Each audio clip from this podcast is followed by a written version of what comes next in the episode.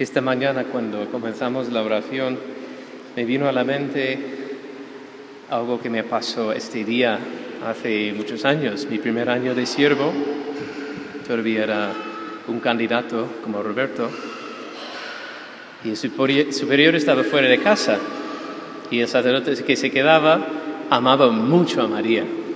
Y en el momento de la sobremesa estábamos hablando y alguien sacó el tema, bueno, oye, mira, hoy es la fiesta de la Virgen de los Dolores, de nuestra Madre. Y el sacerdote como se animó, hoy es fiesta de nuestra Madre, saca dulces. en ese momento, bueno, vas a obedecer, por supuesto, pero fuimos para ahí, cogimos unos cookies, y por cierto es mi comida preferida de todo el mundo probablemente, y nos pusimos ahí a comer cookies en el día de los dolores de nuestra Madre, los sufrimientos de la Virgen María. Y claro, es que ese siervo, que no digo su nombre, ama tanto a la Virgen que no podía resistir pensar, fiesta de nuestra Madre hay que celebrar. Pero eran los cookies más amargas que jamás he comido en mi vida.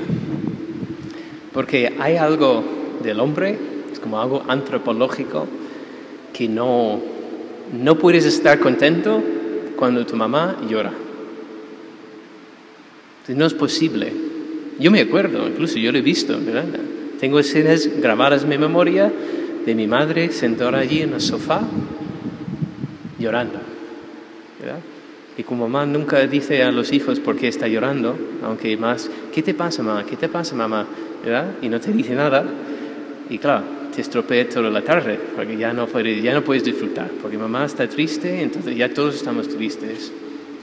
Algún modo es cómo he vivido, bueno, no he vivido este día triste, tristemente, ¿verdad? Pero sí que mientras es un privilegio siempre poder celebrar, incluso predicar las memorias de nuestra madre, hoy es uno diferente y único en todo el año litúrgico.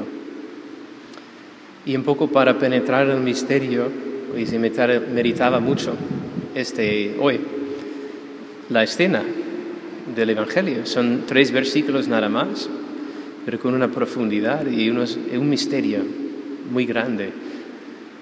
Y hay una palabra que se me sobresale, que me, se destacó para mí, y era la palabra mirar.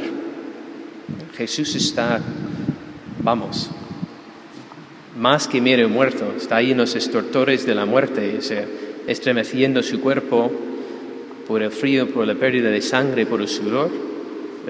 Y dice, y al ver Jesús, a su madre y al discípulo que tanto amaba, eso es lo primero, al ver, ¿qué está viendo Jesús?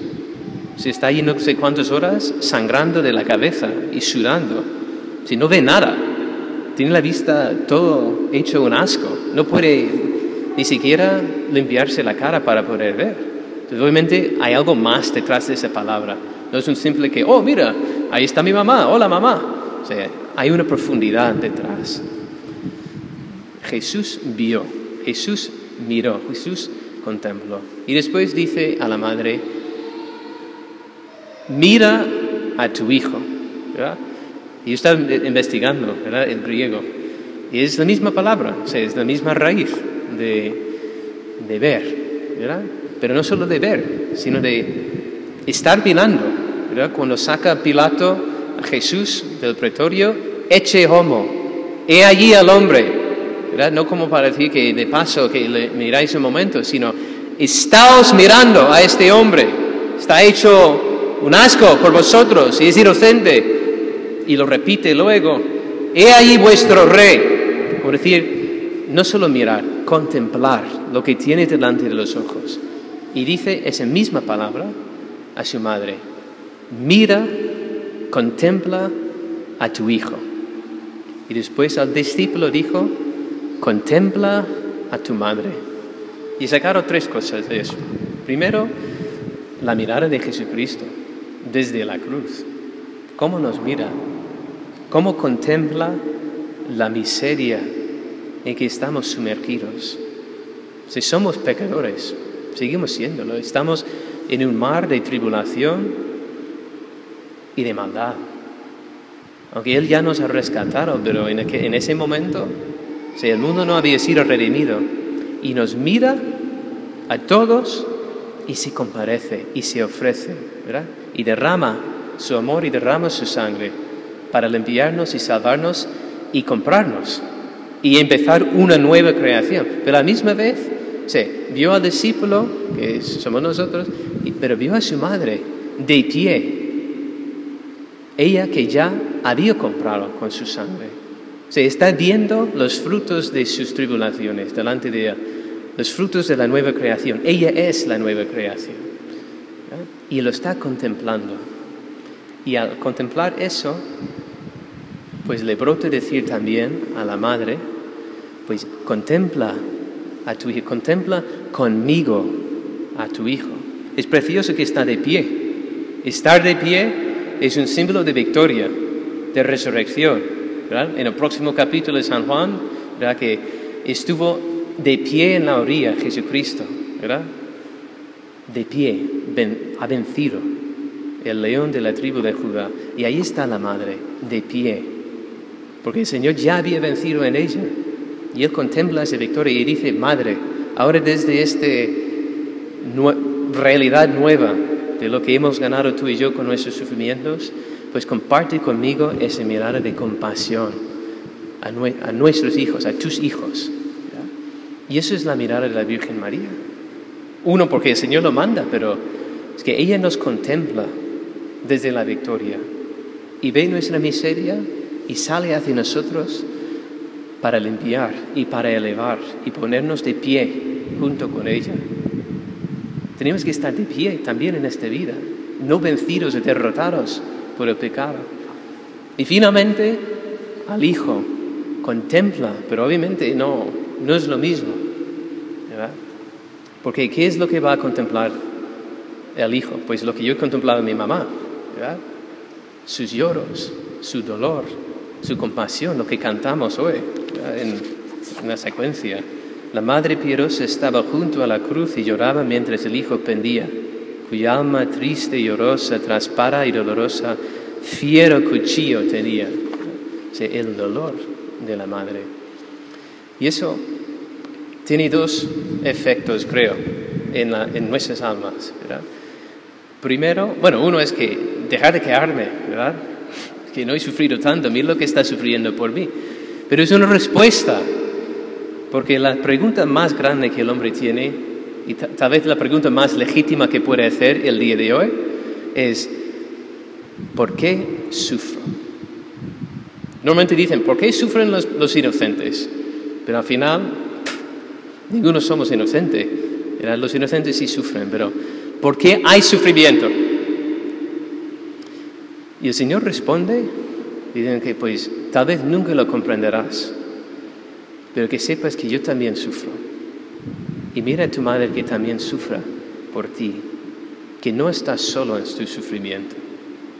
Hay esperanza detrás. Hay una canción preciosa de un compositor norteamericano que habla de eso. Es, como un grito hacia el Señor en el canto. Eh, ¿Dónde estabas? Todas mis, mis esperanzas se desmoronaron alrededor.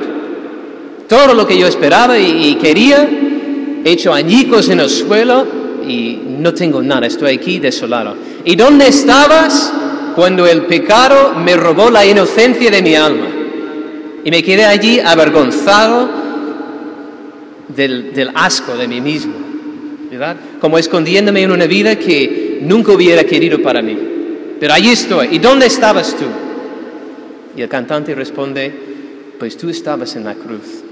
Todo el tiempo estabas en la cruz, mi Dios, sufriendo por mí. ¿Dónde estabas en todos mis sufrimientos? Conmigo, sufriendo. Y efectivamente, pues al mirar a la Virgen que sufre, el hombre recibe una respuesta.